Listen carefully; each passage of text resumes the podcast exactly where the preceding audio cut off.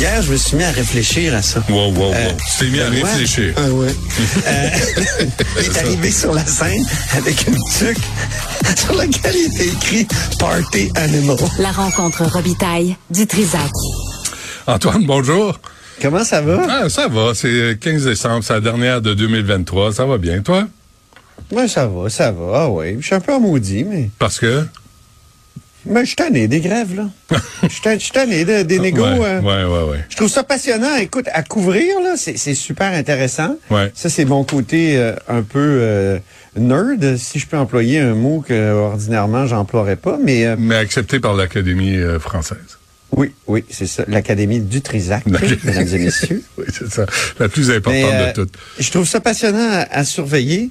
Mais euh, je suis un peu en maudit. Ben, il y a eu un sit-in euh, au complexe G ce matin. euh, donc, euh, je pense que les syndiqués sont moins dingues que dans les années 70 là, pour avoir travaillé sur les années 70 en Qu'est-ce que tu veux dire? deux documentaires. Ouais. Non, mais c'est parce que les- ça, ça bardait vraiment dans le temps. Là, sur, tu sais, on a, quand tu penses qu'en 72, on a enfermé les chefs syndicaux C'est parce vrai. que c'était c'était trop dur. Écoute, c'était c'était des, des à ce moment-là, Ouais, il il était inspiré par l'idéologie marxiste aussi. Puis Louis il Laberge. le système.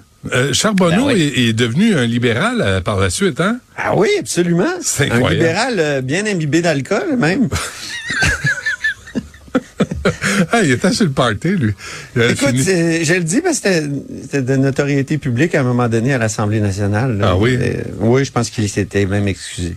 Ah oui? Mais euh, Il y avait comme des tout ça pour te dire que, tu sais, oui, ils ont fait un sit-in, euh, mais tu sais, c'était c'était sympathique, euh, gentil, mais les gens de la FAE, ils commencent à trouver ça euh, très difficile. Là. Mais il se tourne Et, contre euh, qui? Contre le gouvernement ou contre la, Ben, la direction du syndicat? Ben, contre la direction du syndicat, je poste lu dans le Devoir ce matin. Il y avait un très bon texte euh, qui s'intitulait euh, Enseignants en grève à bout, parents inquiets. Ouais. Et on citait une certaine Josée Lusignan, qui enseigne dans une école de Laval. Elle a dit, je pense qu'on est parti trop fort, trop vite. Bien que je sois en faveur du combat qui est mené, je ne pense pas qu'on utilise la bonne méthode. Moi, je mettrais fin à la grève. D'ailleurs, le Front commun, aujourd'hui, euh, retourne au travail. Là. Ouais.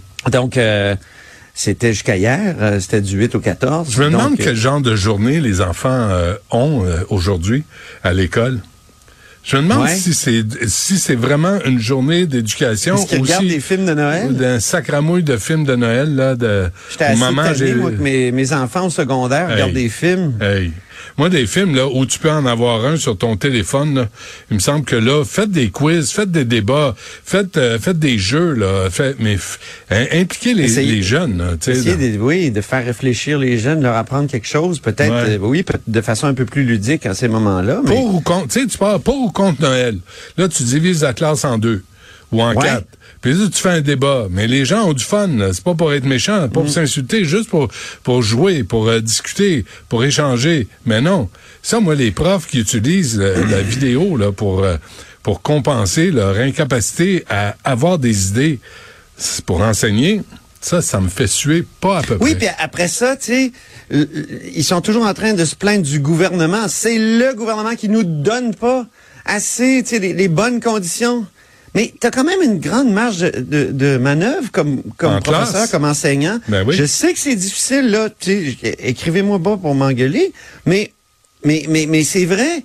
Tu pour avoir exercé ce métier-là, moi, bon, je sais, je l'ai fait au collégial. Ouais. Mais je veux dire, c'est oui, il y, a- il y a moyen de, de, de, de moyenner. Et c'est sûr que c'est jamais idéal des conditions de travail, mais en tout cas, je. C'est quoi la solution? Euh, Antoine, tu as couvert la politique toute ta vie, là, la politique au, au Québec. là. C'est quoi la, la solution? Parce que là, Mme Lebel sort pas. On a contacté l'équipe. L'équipe euh, est bien, bien occupée. À je sais pas Moi, je te trop dis, quoi je- je- faire. Je pense que ça prendrait une loi spéciale. Ils sont, ils sont tellement loin les uns des autres. Puis, euh, je sais que c'est plus compliqué qu'avant. Puis justement, pour euh, un peu fouiller l'affaire, je suis allé relire les arrêts de la Cour suprême sur le droit de grève. Et il y a un célèbre arrêt de 2015 qui s'intitule Saskatchewan. Et euh, Comme la euh, tonne des trois accords? Oui, c'est ça. Tu sais, ce qui est intéressant dans ces arrêts-là, que évidemment on lit quand on étudie le droit ou quand on est... Mais c'est intéressant de se plonger dans ces arrêts-là. C'est des textes là, qui sont écrits par des juges. Et il y a souvent des dissidents, des gens qui sont pas d'accord avec la majorité. Hein? Il y a une majorité qui décide, bon... euh, et dans Saskatchewan, ils ont décidé de renverser euh, ou de changer d'idée, de faire volte-face et de constitutionnaliser le droit de grève. Et, et le juge Wagner, qui est le juge en chef de la Cour suprême actuellement, et je pense qu'il l'était déjà en 2015, lui, là, il était pas d'accord. Puis Benoît, écoute ce qu'il dit. Il dit, c'est pas aux tribunaux de, de, de, de perturber l'équilibre entre euh, les législateurs, l'exécutif et, ses- et leurs employés. Le pouvoir législatif a besoin d'une marge de manœuvre pour adapter la loi à l'évolution du contexte et des valeurs sociales. Faut, ça peut pas toujours être les tribunaux. Euh, tu sais, regarde, il dit, à un moment donné, la phrase qui m'a vraiment jeté à terre, je l'ai envoyée d'ailleurs à, à des collègues tantôt, par la consécration constitutionnelle d'une conception large du droit de grève, les juges majoritaires ligotent l'État. Ligotent. Le mot, là, il est fort. Ouais. Ligote l'État et l'empêche de donner suite à l'évolution des besoins et de la réalité dans le monde bouillonnant des relations de travail.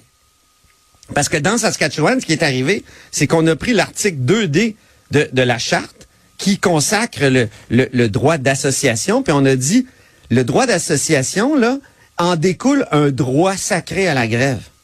Mais avant, avant, tu sais, tu pouvais avoir un gouvernement qui regarde les syndicats qui dit, regarde, je vais t'en sacrer une loi spéciale. Ouais, va t'en faire un droit Fait sacré que à la grève. Faut que ça évolue, là. Mais le affaire, droit, là, le droit Alors des là, enfants. on a émasculé, on a ligoté. Mais là, je dis émasculé. Ouais. C'est- plus possible de dire ces mots-là, puis c'est bien vrai. Là. On, on, met, on a ligoté nos gouvernements. Pourquoi on peut pas dire émasculé? Ah, parce que je sais plus trop, là, avec les histoires de genre, euh, je pense que je, je- je pourrais Oh, ça. recevoir Ben euh, voyons donc. des... Des euh, ben non. non, mais- Ben non, là, là, ça va faire. On a émasculé, on a ligoté. là. Je comprends ce que tu veux Eh, dire. mais ligoter, c'est quelque chose, Ouais, là, ouais, que ouais. Le, le juge en chef, Wagner, utilise le mot ligoter, ben c'est fort. Puis je vais te dire, s'il y a des dissidents à la cour, là, pourquoi notre gouvernement élu, lui, pourrait pas être dissident des fois dans, face à une interprétation que le juge a donnée d'un droit? Non, Tu sais- puis, puis ça, ça, ça confronte le droit aux- à l'éducation des enfants aussi. Eh, absolument. Que, Mais là, j'entendais un juriste hier très chartiste là, dire mais ça n'a pas de bon sens de dire euh, qu'il faudrait limiter le droit de grève euh, parce que c'est un droit fondamental. Ben oui, mais ça c'est depuis 2015 là, c'est un droit considéré comme fondamental. Puis il y a des juges, dont le juge en chef, Hmm. qui n'étaient pas d'accord. Alors pourquoi notre gouvernement lui pourrait pas dire moi je suis pas d'accord? Donc on met une disposition de dérogation, puis euh, on est plus d'accord avec la dissidence. On est, on est comme les dissidents. Mais là, on, on- mais là, t'es rendu, tu parles même plus des tables de négociation, là. Tu sais, on est tellement exaspérés, puis on est, tu sais, puis t'entends une version d'un bar, t'entends une autre version de l'autre Mhm. bar, puis là-dedans, les enfants, eux autres, euh, sont toujours pas à l'école, ou en tout cas, là, aujourd'hui, il y en a par- une partie qui sont retournés. Mais euh, là, c'est qu'est-ce qui arrive? Est-ce qu'ils vont négocier aujourd'hui? Est-ce qu'ils vont négocier demain? Est-ce qu'ils vont négocier Mhm. dimanche? Est-ce que tu as parlé à des gens de la CSQ ou de la FSA? J'ai parlé à Éric Gingras, mais il y a comme dix jours. Ils trippent pas sur la stratégie de la FAE. hein. Ah, Et ça, ils diront pas publiquement. Ouais. Mais quand tu leur parles confidentiellement là, dans les autres syndicats d'enseignants, ils sont pas certains que c'était la bonne chose à faire. Hey, tu savais-tu une chose? Moi, j'avais reçu Sylvain Mallette et José Scalabrini Hum? en entrevue au France-Erreur, puis ils m'avaient dit que c'était la première fois qu'ils étaient assis ensemble. Ah oui? Ouais. Il y a comme 5-6 ans. Ben, ben tu sais, le, le- la FAE, c'était le syndicat un peu jusqu'au boutiste dans le train. Je sais pas si tu te souviens de Oh, l'Alliance des professeurs de Montréal. il- je me suis, j'ai, quelques souvenirs là de d'une certaine époque où j'étais jeune, mais c'était les, les, les jusqu'au boutistes. Ouais. C'était les plus radicaux. Fait que on attend. On, on attend, mais on va on, n'attendra pas très longtemps encore. Là. C'est parce que tout le monde est tanné d'un côté comme de l'autre. Ben, euh, puis, moi, les- je pense qu'il pourrait le dire, là, le gouvernement, que il y a une possibilité de loi spéciale. On va Ouais. mettre une disposition de dérogation dedans. Puis, Mais Mme Hubert comment- me disait com- ça comment- avant-hier. Comment. Doug Ford a réussi à régler ses affaires Ouais. avec les enseignants? C'est exactement ça. Ouais. Madame Hubert était sûre quand euh, François Legault est sorti pour dire lundi les enfants vont être à l'école. Puis Elle, elle s'est dit pendant un moment ils vont nous mettre une loi spéciale. Mhm. Fait que tu sais ils sont, je pense qu'ils sont préparés. Peut-être que M. Legault a, a pensé à ça aussi en affirmant ça au lieu que ce soit juste un vœu pieux. Peut-être. C'est comme une stratégie pour dire euh, euh, attendez pas que je me tanne puis qu'on vous impose une loi spéciale. Hey, j'ai un deuxième sujet un peu drôle. Vas-y. Tu sais que tu connais la phrase de Jacques Chirac, la célèbre phrase "La merde, ça vole en escadrille". non, je savais, je connaissais pas c'est formidable, Ouais. c'est formidable. Tu sais, c'est comme les canards. Là, ça- Et alors, au PLQ, au Parti libéral du Québec, on confirme cette phrase-là aujourd'hui. C'est-à-dire qu'il règle un problème, puis il y en a un autre qui surgit. Alors, ils ont réglé le problème de Frédéric Beauchemin, le Mhm. député Frédéric Beauchemin, qui était visé par des plaintes, euh, euh, une plainte pour harcèlement psychologique qui était formulée par nul autre que la présidente de la commission jeunesse du PLQ. Ben là, il y a eu un processus de médiation, puis il y a un règlement à l'amiable. On, on sait, évidemment, on n'a pas accès à ça, mais Monsieur Beauchemin, euh, là, la question va se poser est-ce qu'il va être réintégré au sein du caucus hein, euh, de, libéral? Parce que là, il est comme exclu du caucus libéral. C'est le, il est député de Marguerite Bourgeois, lui. Et, euh, et quand même, Marc Tanguay avait dit euh, il est exclu pour l'ensemble de l'œuvre parce qu'il avait fait des déclarations sur la plainte en disant que ça fonctionnerait pas, cette plainte-là était pas fondée, puis ça avait vraiment choqué que lui s'exprime publiquement sur une, plainte euh, qui devait rester au fond confidentielle. Euh, mais donc ils ont réglé ce problème-là. Frédéric Beauchemin, est-ce qu'il va être intégré? Ça c'est un premier problème. L'autre problème, c'est imagine-toi donc qu'il y a quelqu'un qui conteste la, nomination d'André Pratt. Ça, c'est le, le Radio-Canada qui, qui nous apprend ça.